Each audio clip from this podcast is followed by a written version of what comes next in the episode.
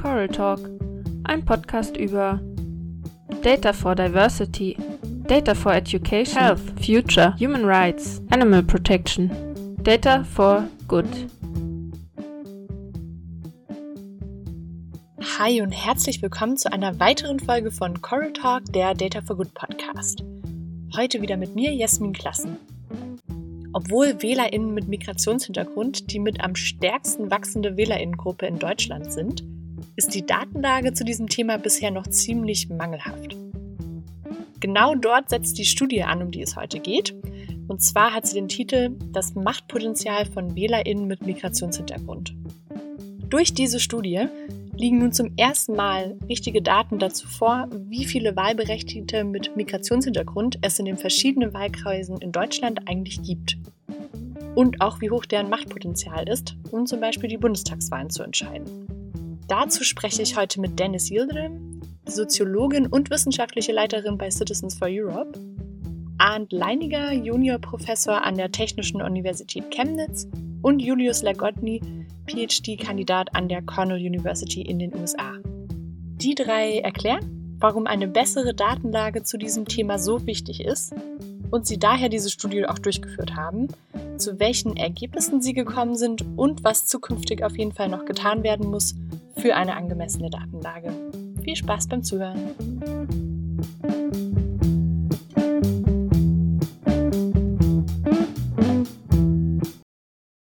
Hi Dennis, hi Arndt, hi Julius. Äh, heute sind wir zu viert in dieser Runde. Vielen Dank, dass ihr heute hier seid, um mit mir über eure Studie das Machtpotenzial von WählerInnen mit Migrationshintergrund zu sprechen. Lasst uns einmal mit einer Vorstellungsrunde starten, damit wir auch wissen, mit wem wir es hier zu tun haben. Hi, ähm, erstmal danke für die Einladung. Ich freue mich total auf diesen Podcast. Äh, ich bin Dennis Yildirim. Ich bin vom Beruf ähm, Soziologin und arbeite seit 2018 bei ähm, Citizens for Europe, wo ich im letzten Jahr auch die wissenschaftliche Leitung übernommen habe. Ähm, vielleicht für den Kontext hier auch relevant. Ich bin seit 2013 Co-Sprecherin des Empowerment-Netzwerks Bundgrün.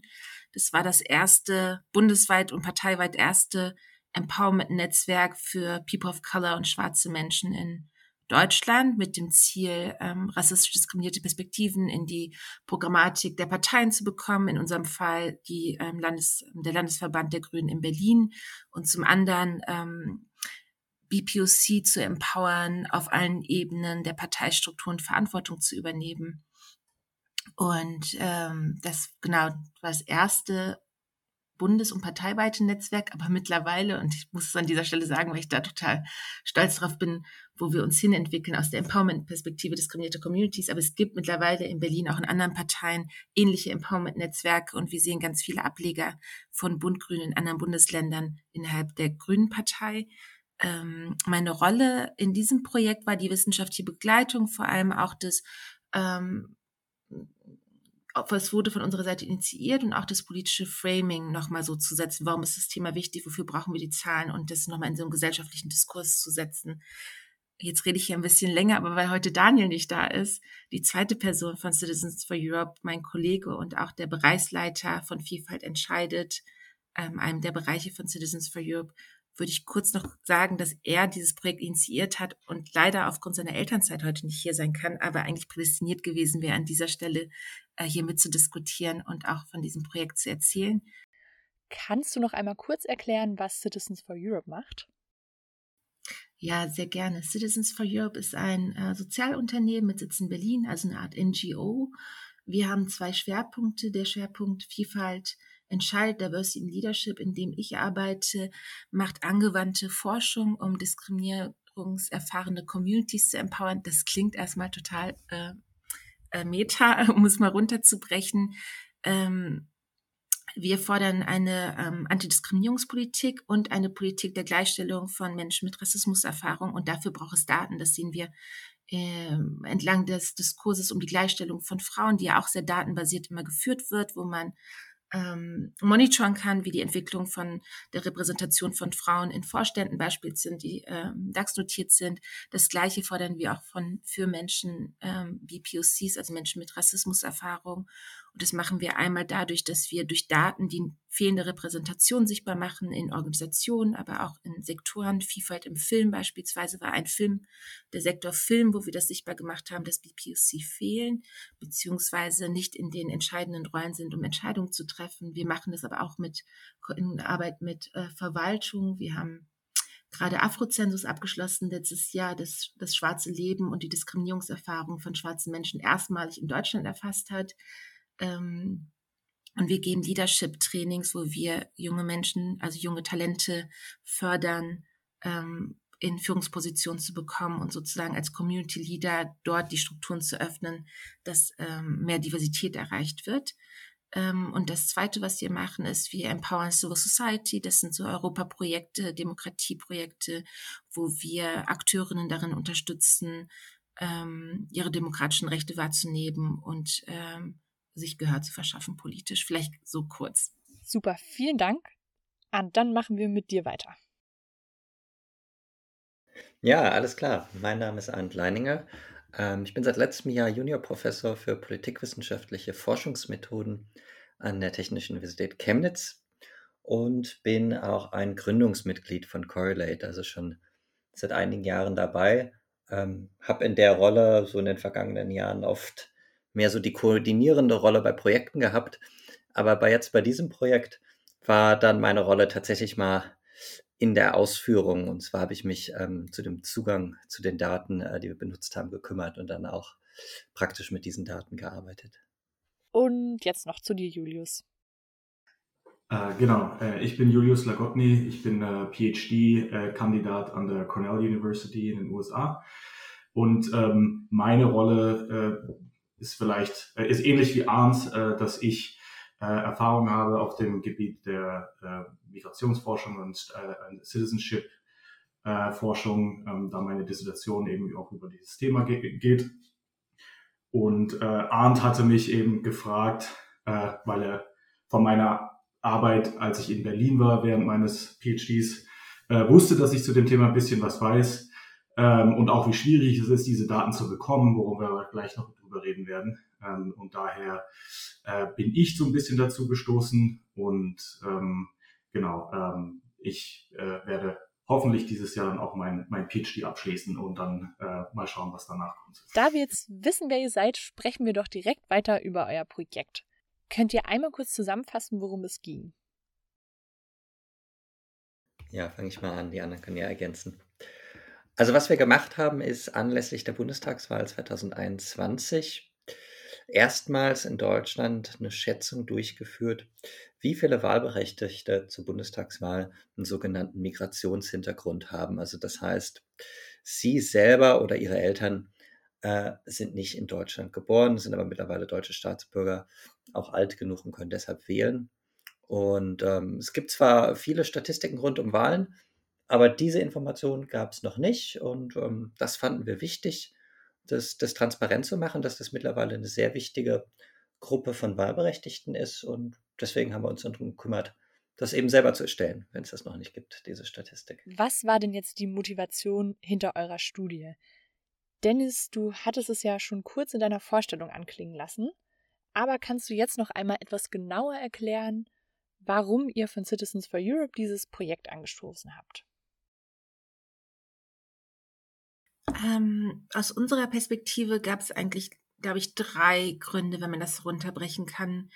Erstmal, was wir immer wieder sehen, ist äh, die fehlende Repräsentation in den Parlamenten und auch unter politischen Funktionsträgerinnen. Ähm, das ist immer wieder aktuell. Gerade diese Woche hat der Mediendienst Integration nochmal Zahlen veröffentlicht, auch zu den ähm, zum Migrationshintergrund von Oberbürgermeisterinnen in Deutschland und hat festgestellt, dass nur 1,5 Prozent der Oberbürgermeisterinnen in Deutschland einen sogenannten statistischen Migrationshintergrund haben und davon auch keine einzige Frau mit Migrationshintergrund. Also die fehlende Repräsentation, die können wir immer wieder nachweisen, da ändert sich einfach seit Jahren überhaupt nichts. Ähm, dabei sehen wir gleichzeitig auch bei dieser stetig bleibenden, fehlenden Repräsentation sehen wir aber den, ich will nicht sagen wachsenden politischen Willen, aber doch sichtbaren politischen Willen, weil er auch auf die Straße getragen wird durch Aktivisten wie beispielsweise in der Black Lives Matter Bewegung, aber auch ähm, in den Bestrebungen der Migranten-Selbstorganisation. Ich erinnere nur an das Antirassismus-Kabinett ähm, unter Druck der Migranten-Selbstorganisation initiiert nach Hanau und Halle, äh, da nochmal mit der Bundesregierung in Austausch zu gehen. Wie kann eine Antirassismus-Agenda 2025 aussehen mit sehr klaren Forderungen, die aber nicht Eingang gefunden haben. Ähm, und äh, auch medial nicht so aufgegriffen worden, sondern eher noch so ein abflachendes, ähm, abflachender medialer Niederschlag stattgefunden hat. Also wir sehen, dass diese Themen einfach wenig priorisiert werden politisch, die Themen der Einwanderungsgesellschaft.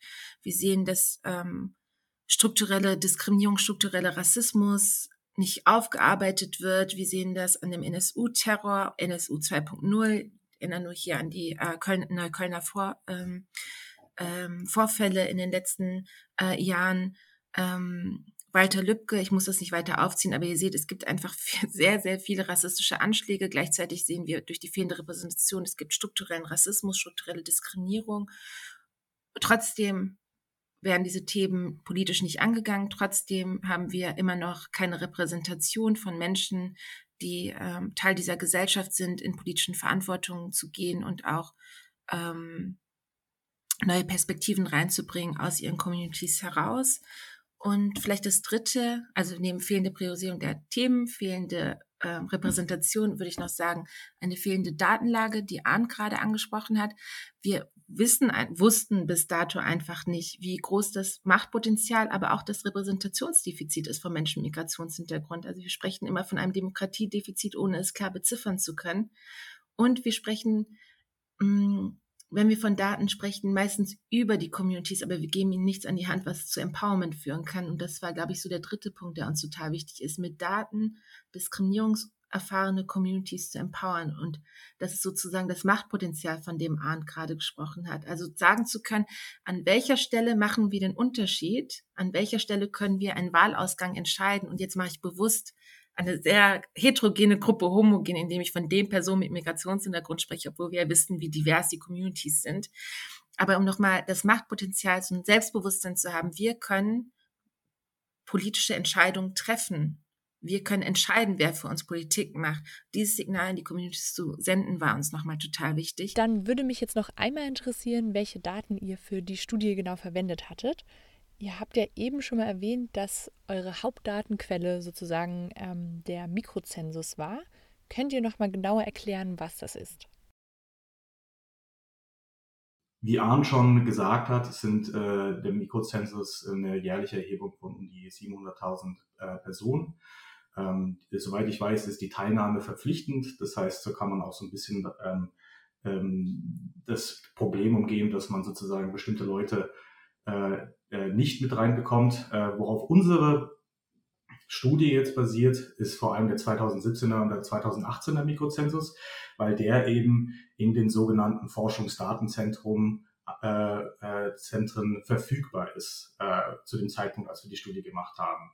Äh, das heißt, neuere Daten sind einfach noch nicht genug aufbearbeitet, um die einfach schon mit rein in die Studie zu nehmen. Das ist dann sozusagen tomorrow's problem. Kannst du noch einmal konkretisieren, welche Informationen ihr genau aus den Daten gezogen hattet?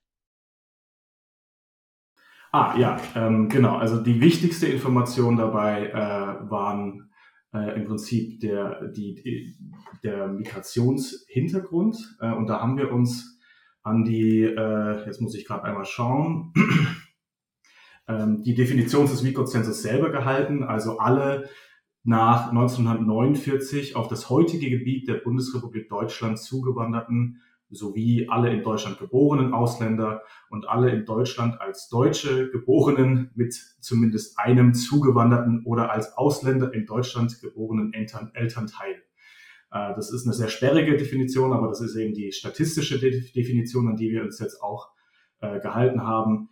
Ähm, und dazu haben wir dann noch äh, Wahlberechtigung äh, mit ins Boot geholt. Das heißt, wir haben uns die Leute angeschaut, die, die 2021 über 18 Jahre alt wären und eben deutsche Staat und deutsche Staatsbürgerschaft haben. Da du eben den Migrationshintergrund erwähnt hattest, ihr beschreibt in eurem Bericht, dass die Art, wie Migrationshintergrund erhoben wird, momentan problematisch ist aus eurer Sicht.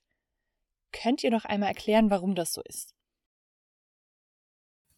Äh, ich fühle mich da gerade angesprochen, weil das einer unserer Kernthemen ist bei Citizens for Europe. Ähm, genau, der, ähm, die Grenzen des Migrationshintergrundes sind eigentlich sehr klar. Also der Migrationshintergrund sowie ähm, Julius das auch gerade beschrieben hat, ist ja die erste und zweite Generation, die davon betroffen ist. Also wenn die, wenn man selber oder die Eltern eingewandert sind. Jetzt haben wir aber bestimmte Gruppen, beispielsweise Sinti und Romni, aber auch schwarze Menschen, die seit Jahrhunderten schon in Deutschland leben, die keinen Migrationshintergrund haben, dennoch rassistische Diskriminierung erfass, äh, erleben.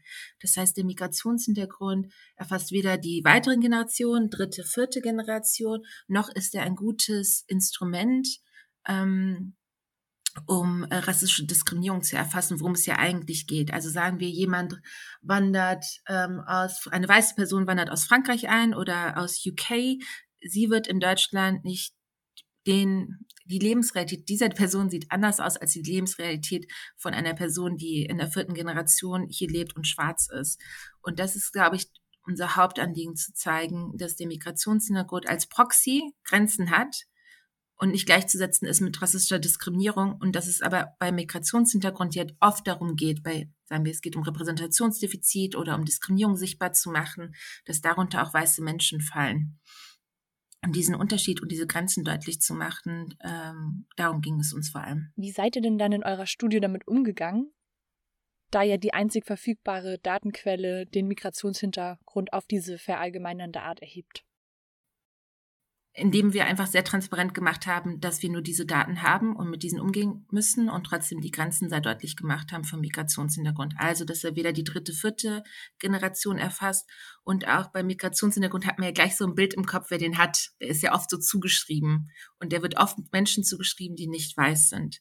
Ähm, Genau, um das nochmal deutlich zu machen, dass es vor allem Menschen in der dritten und vierten Generation trifft und dass es oft ein soziales Konstrukt der Hautfarbe ist, ähm, askriptive Merkmale, äh, denen ein Migrationshintergrund zugeschrieben wird, obwohl wir eigentlich richtigerweise, wenn wir die Datenlage hätten, und so wurde es in der UK auch gemacht, da wurde ja die schwarze karibische Community empowered, schwarz-karibisch Asian, ähm, weil sie auch sehr viel differenziertere Daten haben, um das zu erfassen, als wir in Deutschland. Also das Paper ist nicht nur dafür da, ähm, das Potenzial von Menschen mit Migrationshintergrund zu zeigen, sondern auch nochmal ein klarer Aufruf, dass wir eine andere Datenlage brauchen, um gezielter ähm, über das sprechen zu können äh, und über Gruppen, gruppenspezifischer sprechen zu können. Auch wenn wir über Repräsentationsfragen sprechen. Ähm, vielleicht an einer Stelle, die AfD hat ja auch einen Migrationshintergrund. Migrationshintergrund steht jetzt auch nicht dafür, dass man sehr liberale, progressive Antidiskriminierungspolitik machen soll. Aber aus Perspektive des Repräsentationsdefizits wäre es besser, differenzierter zu erheben, über wen wir gerade sprechen. Und, und da könnte ich vielleicht äh, gerade hinzufügen, äh, weil das ist nämlich auch was, was äh, sozusagen aus Forscherseite, wo man sich auch damit beschäftigt, äh, ein Riesenproblem ist. Ähm, es gibt eben so, zum Glück gibt es solche Initiativen wie Afrozensus und Vielfalt im Film, ähm, um eben diese, diese Lücke ein bisschen zu schließen, wo man auch ein bisschen spezifischere Fragen äh, stellen kann.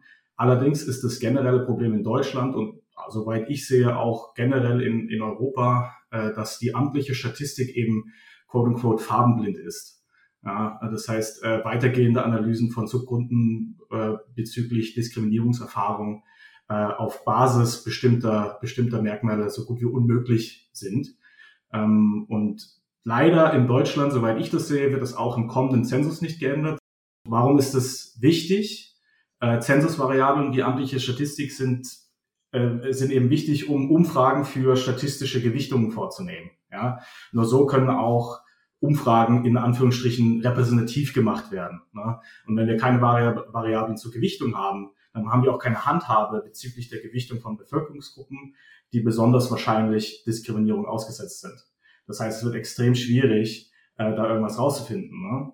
Äh, und somit werden Analysen zur rassistischen Diskriminierung und fehlender Repräsentation eben weiterhin sehr schwierig möglich sein. Und wir haben das generelle Problem in Deutschland, man sieht es ja eben auch bei der Repräsentationsfrage bezüglich Frauen in Vorständen und so weiter, dass solange Daten nicht besser erfasst werden, werden viele PolitikerInnen die Abwesenheit von Statistiken als die Abwesenheit von Problemen interpretieren und wichtige Lösungen nicht erkennen. Ähm, genau. Und das nur als Zusatz zu dem, was Dennis gerade schon gesagt hat. Ähm, so wird, wir hoffen eben, dass mit, mit so einer Studie das auch nochmal ein bisschen aufgelegt wird, dass das einfach wirklich ein Problem ist und vor allem in, in einer diverse werdenden Gesellschaft wie Deutschland einfach extrem wichtig. Ihr hattet vorhin schon einmal erwähnt, dass es gar nicht so einfach war, an die Daten zu kommen. Wie genau lief das denn ab? Genau, der, der Mikrozensus ist ja eine Befragung, wo sehr viele persönliche Informationen abgefragt werden. Also es ist schon eine anonyme Befragung in dem Sinne, dass keine äh, Persönlichkeitsmerkmale wie irgendwie Name oder Adresse erfragt werden.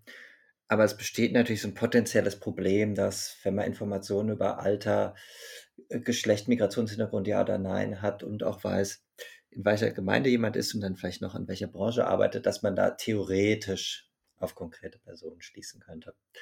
Und deswegen sind diese Daten ganz besonders geschützt. Ähm, das heißt, die stehen erstmal nur wissenschaftlichen Projekten zur Verfügung. Man muss da einen Antrag stellen, dass man äh, Zugang bekommt.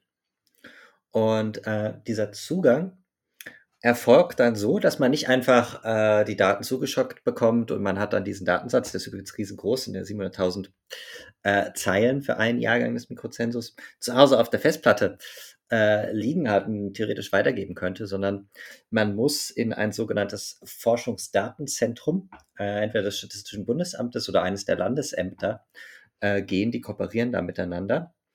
Und da kriegt man dann in einem Raum, wo ein PC steht, der nicht ans Internet angeschlossen ist, ähm, die Daten zur Verfügung gestellt. Und man darf nur an diesem PC mit den Daten arbeiten. Bevor man in diesen Raum geht, äh, muss man auch sämtliche elektronischen Geräte abgeben, sodass diese Daten wirklich dann nicht aus dem Raum rauskommen.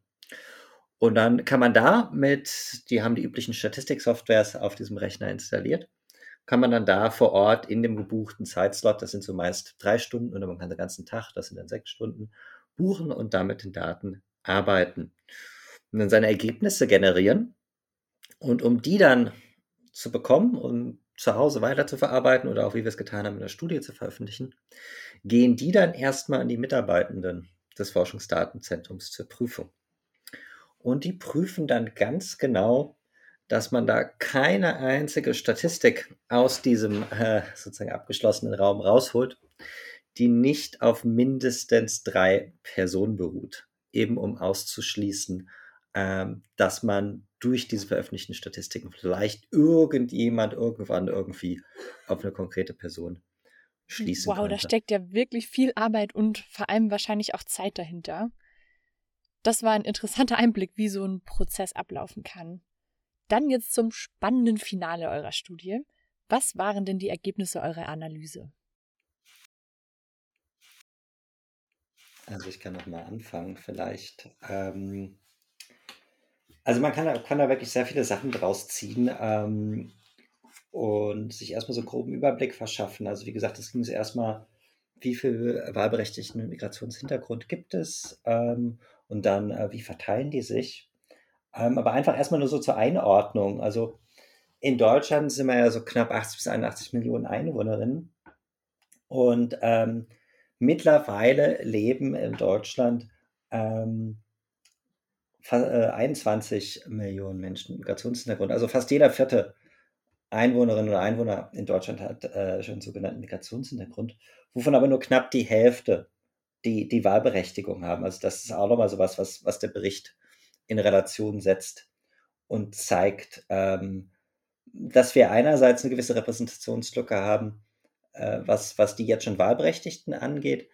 Aber dass es auch noch sehr, sehr viele Menschen in Deutschland gibt, die, ähm, obwohl sie alt genug wären, eben nicht äh, politisch partizipieren und damit nicht repräsentiert werden können, weil sie eben das Wahlrecht aufgrund mangelnder Staatsbürgerschaft nicht haben. Das ist auch vielleicht noch mal ein Ergebnis, ähm, was dieser Bericht liefert und der auch zeigt, dass ähm, sich dieses Verhältnis auch geografisch durchaus unterschiedlich ähm, darstellt. Also wir sehen zum Beispiel, dass gerade in ähm, ostdeutschen Bundesländern ähm, es gibt natürlich viel weniger Menschen mit Migrationshintergrund.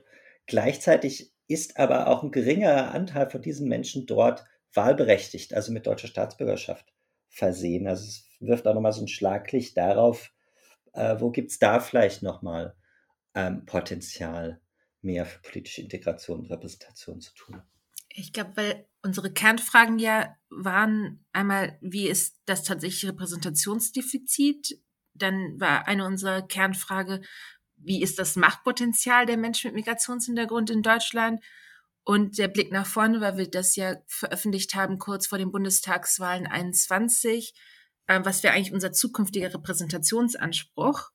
Ähm, jetzt ist es ja auch nicht so, dass sich in vier Jahren wahrscheinlich so viel ändern wird, was den Migrationshintergrund angeht, so dass hm, die auch nochmal für die kommenden Wahlen 2025 sehr äh, entscheidend und auch immer noch aktuell sein werden zur Frage, wen müssten eigentlich die Parteien aufstellen, ähm, personell aufstellen können, um ihr, um eine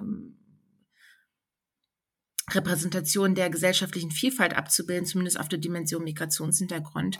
Und ähm, Arndt hat es schon gesagt, dieses ähm, Wahlrecht für alle war für uns ein Riesenergebnis, weil wir natürlich auch für das äh, politisch dafür stehen, dass es das Wahlrecht für alle geben muss und dann nochmal das Demokratiedefizit, was herrscht, nochmal sehr deutlich geworden ist in der Studie. Aber das aktuelle Machtpotenzial, dass 56 Prozent der wahlberechtigten Migrationshintergrund den Unterschied machen, wer das Direktmandat für den Bundestag gewinnt, war für uns ein super spannendes Ergebnis. Genauso wie das aktuelle Repräsentationsdefizit des Bundestags mit ähm, 24 Bundestagsmandaten, die es eigentlich für Menschen mit Migrationshintergrund geben müsste. Hier noch eine kleine Korrektur im Nachhinein es sollten 74 Plätze sein. Wo es de facto nur 58 waren. Und wenn man nochmal in die Zukunft guckt ähm, oder für den jetzigen Bundestag gucken müsste, wäre das bei 24,2 Prozent der Bevölkerung hatten Migrationshintergrund. Das wären 142 Mandate. Und wie habt ihr dann die Ergebnisse eurer Studie genutzt? Und wie genau habt ihr die kommuniziert? Ähm, ja, wir haben tatsächlich eine Pressekonferenz gemacht ähm, mit der türkischen Gemeinde Deutschland, TGD, an der viele Journalisten teilgenommen haben. TGD hatte Wahlprüfsteine an die Parteien geschickt zu Themen der Einwanderungsgesellschaft und kam ähm, A auch zu dem Entschluss, dass, ähm, oder sie konnten jedenfalls zeigen, dass sehr wenig Rückmeldungen kamen, gerade auch von der CDU wurden, glaube ich, kaum Wahlprüfsteine beantwortet. Und das zweite Ergebnis war, dass das Wahlrecht für alle auch von großen Teilen des linken Spektrums der Parteien abgelehnt wurde, was eine totale Überraschung war. Und das hat total super zu unseren Ergebnissen gepasst. Deswegen haben wir uns entschlossen, äh, eine gemeinsame Pressekonferenz zu machen. Gleichzeitig, als der Bericht erschienen ist, haben wir das an die Parteien geschickt, an die Geschäftsstellen der Fraktionen ähm, äh, sowie genau Parteien. Und wir haben es an die größten äh, Migranten-Selbstorganisationen, den Dachverbänden nochmal geschickt, aus der Perspektive, ähm, dass sie sich ihrer eigenen Macht bewusst werden und äh, ja, durch Daten legitimiert ihre Forderung nochmal setzen können, um zu sagen, wir können für die und die ähm, Anzahl von Menschen sprechen und das sind unsere Forderungen und das nochmal irgendwie deutlicher einrahmen zu können. Habt ihr da von den Organisationen auch Rückmeldungen erhalten? Ja, von ein paar Organisationen schon. Und ich glaube, ähm, gerade äh, auch die Zahlen zum Machtpotenzial war, glaube ich, für alle äh, erstmal sehr empowernd auch zu lesen, welche Macht dahinter steht, wenn man ähm, sich formiert und äh, zusammen handelt, also auch so strategische Allianzen bilden. Ähm, ich glaube nur, dass wir, wir haben es da vor den Wahlen verschickt und die Studie durchgeführt. Ich glaube trotzdem nicht, dass es strategisch der beste Zeitpunkt war, um die Studie, um den größten Impact zu erwarten, weil da natürlich schon die Listen standen für ähm, die Parteilisten für äh, die Wahlen äh, Landtag, aber auch Bundestag, Landtag beispielsweise fürs Abgeordnetenhaus Berlin waren, wurden schon die ähm, Listen gewählt. Ähm, ich glaube aber trotzdem, dass es nichts an Aktualität verliert für die, für die nächsten Wahlen 2025 auf Bundesebene. Ähm, für Berlin wäre es 26 auf Landesebene, um noch einmal mit dem Papier die Runden zu machen und die Parteien dazu zu zwingen, da in die politische Verantwortung zu gehen und die Bevölkerung zu repräsentieren in ihren Strukturen, aber auch auf ihren Listen für die Parlamente. Deswegen würde ich sagen, das ist eigentlich so ein ongoing Prozess, wo wir immer wieder mit diesen Daten in die ähm, in den politischen Diskurs gehen können das auf die politische Agenda setzen können und wo wir auch gezielt, das hatte ich ja eben schon gesagt, dass es, dass ich auch Teil des Empowerment-Netzwerks, die Sprecherin des Empowerment-Netzwerks Bundgrün ist. Für uns ist es immer wieder eine schöne Legitimation, auch an die äh, Partei zu appellieren, aber auch zu fordern, dass äh, BPOC auf den Landeslisten landen müssen und Verantwortung auf allen Ebenen der Partei übernehmen können. Deswegen würde ich sagen, das ist, glaube ich, gar nicht so ein Querschnitt und jetzt messen wir den Impact, sondern der Impact ist eher so ein Prozess und wir müssen gucken, dass alle Leute, die ähm, auf die gleichen Sachen fordern wie wir, politische Repräsentation, dass die Themen auf die Agenda gesetzt werden, dass die Kenntnis von dieser Studie haben und es verbreiten. Und das ist auch genau ähm, wie heute ähm, im Podcast einer dieser schönen Momente, wo man andere darüber informieren kann und hofft, dass es so einen Snowball-Effekt gibt und dass die Leute das weitertragen und in den richtigen Strukturen und an die richtigen Leute weitergeben. Und ich glaube, das ist ein bisschen auch ähm, Gesamtaufgabe, das zu machen. Dann sprechen wir jetzt zum Abschluss noch einmal über die Zukunft. Was kommt denn jetzt noch konkret für dieses Projekt? Aber auch etwas allgemeiner, es gibt ja bestimmt noch viele offene Forschungsfragen in diesem Feld. Was kann man denn sich noch so anschauen in Zukunft?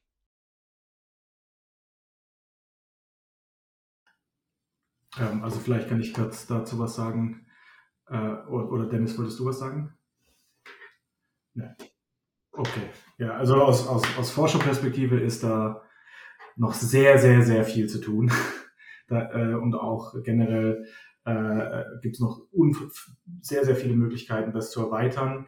Äh, jetzt ganz konkret auf dieses Projekt. Äh, Arndt und ich versuchen gerade das, diesen Datensatz auf äh, 2017 auch sozusagen zurück zu importieren ähm, und dann auch vielleicht äh, gerade versuchen wir so ein bisschen die unterschiedlichen Möglichkeiten zu analysieren, inwiefern können wir das, was wir jetzt hier nutzen, äh, für 2017 17 dann und 2021 und das dann auch vereinfacht für 2025 und Folgewahlen ähm, äh, zu, zu, zu analysieren, ohne dass man eben jedes Mal in diesen Prozess, durch diesen Prozess gehen musste, durch den, jetzt vor allem Arndt eben in Berlin mit den Forschungsdatenzentren und so weiter durchgegangen ist. Also wir versuchen gerade sozusagen eine, eine vereinfachte Form dieser Daten zu finden, äh, damit eben solche Daten einfacher aktualisiert werden können, das ein bisschen zu streamlinen, äh, und äh, da, damit eben auch sowas in Zukunft vielleicht nicht nur mit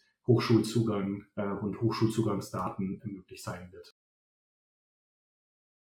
Und ich glaube, diese Daten ähm, haben nämlich noch relativ viel Potenzial für, für weitere Forschungsfragen. Weitere Fragestellungen, die, glaube ich, in Zukunft noch interessant wären und potenziell mit unseren Daten untersucht werden könnten, ist, wie reagieren denn Parteien auf dieses Wählerinnen- und Wählerpotenzial. Ähm, wo werden denn äh, Kandidierende, die, die selbst einen Migrationshintergrund haben, aufgestellt? Passiert das da, wo es auch dieses Wählerpotenzial gibt? Oder gibt es keinen Zusammenhang? Wie gehen Parteien damit um? Also ich glaube, da, da gibt es noch viele Fragen, äh, die relevant sind zu erforschen und damit dann eben auch die Politik zu informieren. Art, ich ähm, du hast gerade gesprochen und ich weiß, oh, das ist alles so spannend, lass uns doch mal zusammensetzen äh, und vielleicht können wir äh, noch weitere Fragestellungen beantworten.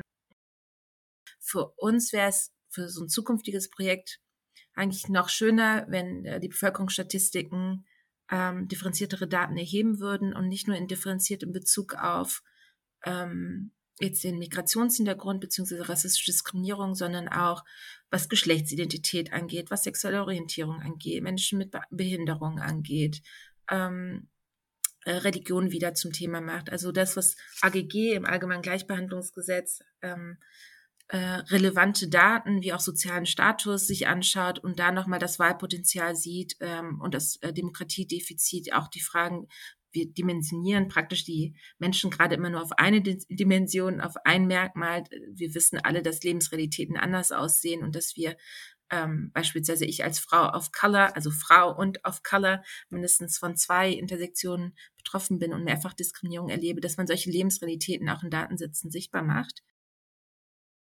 Äh, das zweite große ist, glaube ich, auch nochmal für uns ähm, als Citizens for Europe, als Vielfalt entscheidet, ein Leadership-Programm weiter zu etablieren, wo wir junge Talente in genau diese ähm, Positionen bringen, Verantwortung zu übernehmen, auch politische.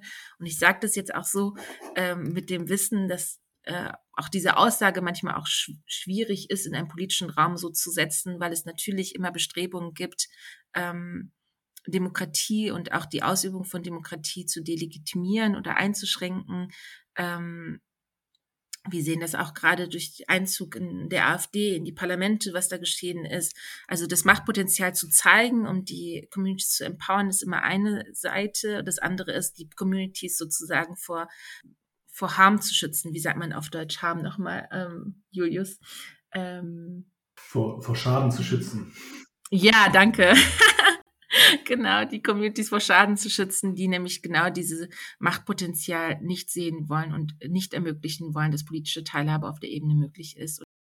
Deswegen also die Bestrebung, genau dieses Machtpotenzial zu kappen versus aus der Empowerment-Idee, das Machtpotenzial öffentlich zu machen, das ist, glaube ich, auch nochmal eine politische Verantwortung, die wir mit den Ergebnissen äh, tragen. Das war Coral Talk, ein Data for Good Podcast. Dir hat's gefallen? Dann lass es uns wissen auf Instagram unter @coraltalk oder bei Facebook und Twitter unter @correlate. Abonniere uns auch gerne auf der Podcast-App deiner Wahl oder lass uns eine Bewertung bei iTunes da. Redaktionsteam Jasmin Klassen, Lisa Görke, Camille Kundas und Theresa Kriecherbauer. Der eingespielte Jingle ist Hey Mercy von Piers Murphy. Bis zum nächsten Mal.